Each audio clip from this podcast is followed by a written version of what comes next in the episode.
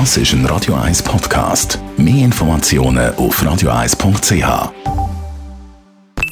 Die Morgenkolumne auf Radio 1 präsentiert vom Grand Casino Baden. Grand Casino Baden. Baden im Glück. Morgen, Roger, guten Tag. Guten Morgen, ihr beiden. Gestern hat der Bundesrat in einer Pressekonferenz weitere Massnahmen vorgeschlagen. Wie findest du die? Du, nicht so toll. Das ist alles für mich immer noch schwer nachvollziehbar. Immer noch taktisch statt wissenschaftlich basiert. Leider. Der Bundesrat Guy Parmelin hat das als Zitat Realpolitik bezeichnet. Dabei meint er offenbar, dass man sich schon wieder möglichst wenig Kritik handeln will, dass das oberste Ziel ist. Realpolitik. Und tatsächlich, sogar die SVP hat gestern am Bundesrat offen applaudiert, was im Hinblick auf ihre bisher konsequente Bremserpolitik in Sachen Corona tatsächlich bemerkenswert ist. Ich finde es fatal, wenn man in Sachen Informationspolitik immer wieder Spitzkehren macht. So hat der Bundesrat Berse letzte Woche, also vor der Abstimmung, gesagt, es sei jetzt die Aufgabe der Kantone zu handeln und nicht vom Bund, weil es in Bezug auf Inzidenzen gewaltige Unterschiede zwischen den Kantonen geben. Gestern hat man mit dem gäbigen Hinweis auf die gar noch nicht virulente Omikron-Variante das genaue Gegenteil verkündet. Der Bundesrat müsse unbedingt nationale Massnahmen erlassen, hat es geheißen. Vor zwei Wochen hat der Bundesrat Perse gesagt, Boosterimpfungen für Personen unter 65 seien nicht nötig. Gestern hat der Bundespräsident, Bar äh, Bundespräsident äh, verkündet, Boosterimpfungen für alle seien sehr, sehr wichtig. Alle Fachleute sind sich einig, dass neben Impfungen Kontaktbeschränkungen unbedingt notwendig sind. Doch was macht der Bundesrat? Er verlangt Zertifikatspflicht bei privaten Veranstaltungen für über zehn Personen und erklärt dann auf nachher, ja, ja, ja, das äh, lässt sich natürlich nicht kontrollieren. Also äh, so eine Maßnahme ist unsinnig, ist reine Augenwischerei. Realistischer wären klare Angaben, wie viele Leute sich im privaten Kreis noch treffen dürfen. An so einer Vorgabe könnte man sich dann ausrichten.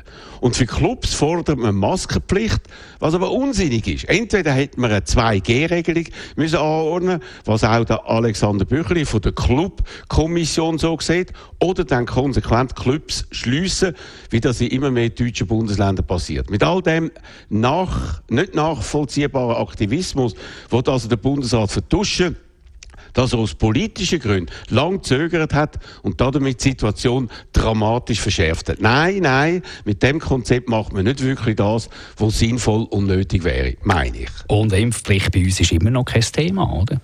Ja, äh, man hat das immer noch kategorisch als unmöglich bezeichnet. Und das, obwohl Griechenland mit einer praktikablen Lösung vorpresst, nämlich mit 100 Euro Buß pro Monat für Impfverweigerer. Und das, das, obwohl in Österreich aufgrund von der Ankündigung, also der bloßen Ankündigung von einer Impfpflicht, die Impfquote massiv aufgeht.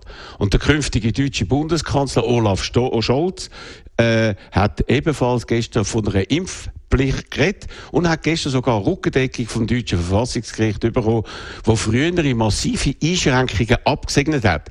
Und zwar mit der Begründung, dass sie wegen der grossen Gefahrensituation für Leben und Gesundheit der Bevölkerung notwendig und damit legal gewesen sind.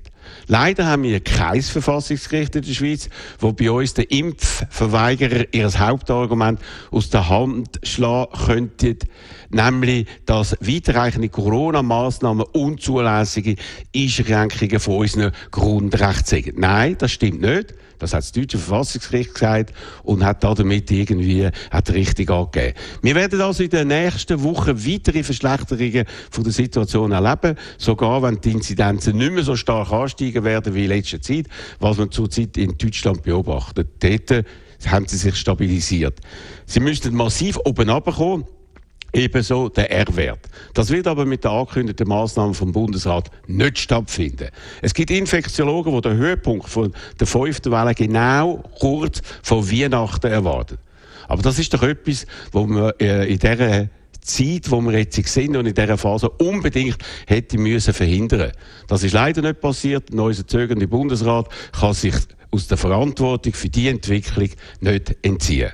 Die Morgenkolumne von Roger Schawinski zum Nachlass auf radio1.ch und zu dem Thema selbstverständlich den morgen Donnerstag ein Talkradio von 10 bis 12 mit Expertinnen und Experten und mit Hörermeinungen. Da hier bei uns auf Radio 1. Die Morgenkolumne auf Radio 1.